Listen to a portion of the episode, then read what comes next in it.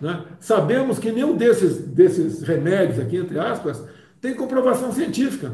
Mas como, por exemplo, lá atrás, na guerra, na guerra do Pacífico, né?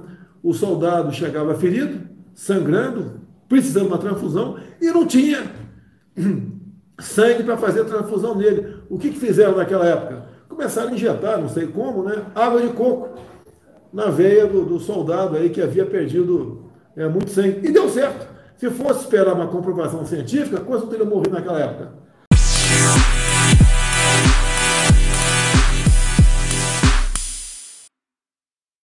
Março de 2021, e essa é uma das inúmeras falas do presidente Jair Messias Bolsonaro defendendo a utilização de um medicamento que já foi comprovado ineficaz na luta contra o coronavírus. Mas a questão é, por que, que tanto ele quanto milhares de outras pessoas aqui no Brasil insistem na utilização dessas drogas? É sobre isso que nós vamos falar nesse podcast, então fiquem ligados aí. Fala galera, eu sou o Dri e esse é o Fator Crítico, podcast que vai questionar vários assuntos polêmicos da nossa atualidade. E a gente tem um encontro marcado aqui toda segunda-feira. Aliás, você pode me seguir nas redes sociais também como Soldri, beleza? Então vamos começar o assunto. Veja, a sociedade sempre buscou tratamentos alternativos e se criou alguns mitos e remédios milagrosos para lidar com algumas questões de saúde. Por exemplo, quem nunca ouviu dos seus avós que comer formiga faz bem para a vista? E tem aquela famosa história da manga com leite, que na época então era um dos piores venenos que existia. E manga com leite não podia de forma alguma. Agora, se tratando de pandemia, quando a gripe espanhola de 1908 se espalhou pelos continentes, também se criaram algumas histórias e alguns mitos para tentar curar a pandemia da época. Por exemplo, alguns especialistas lançaram fórmulas à base de formol, formol, canela e flores de jasmim como forma de curar a doença que matou milhões de pessoas pelo mundo. Né? E eu sempre via do Mandetta, né? não tem comprovação científica. Ora as bolas, eu sei que não tem. Como, como sempre citei, na história militar, a guerra na Coreia, a guerra da, do Pacífico, onde o soldado chegava ferido e não tinha ninguém mais para doar sangue para ele, e acabaram botando na, na veia dele água de coco. E deu certo. Se tivesse que esperar uma comprovação científica, o que, que né, no futuro, poder se ver que muitas vidas poderiam ter sido salvas com água de coco. Aqui a cloroquina é a mesma coisa. E vi a pressão política em cima de médicos pelo Brasil.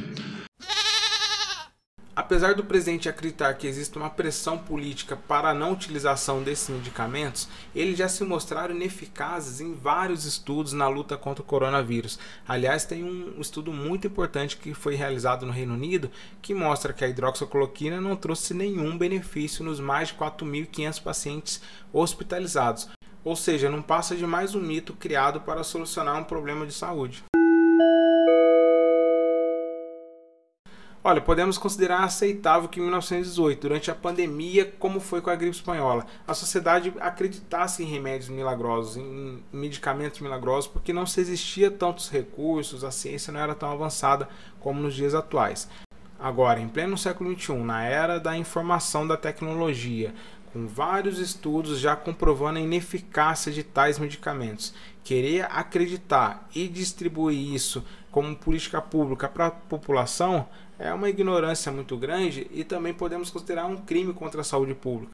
Vamos escutar agora o ex-ministro Mandetta falando sobre um dos principais riscos que a cloroquina pode trazer para os pacientes.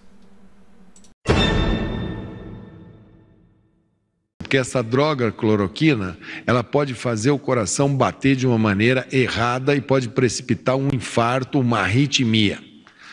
E se você quer proteger qual paciente? Ah, eu quero proteger o paciente acima de 60, de 70, de 80 anos. São esses que vão ter o caso mais grave. E quando se dá cloroquina para pessoa de 60, 70, 80 anos, essas pessoas são as que mais podem ter as arritmias e mais podem morrer da cloroquina. Bem, chegamos ao final do nosso primeiro episódio e eu quero te fazer um questionamento. Diante de tanta informação, você ainda acredita que é viável os tratamentos precoces? Responda isso nas suas redes sociais utilizando a hashtag Fator Crítico que a gente vai acompanhar e ler nos próximos episódios, tá? Espero que você tenha gostado. Abraço e até a próxima segunda-feira.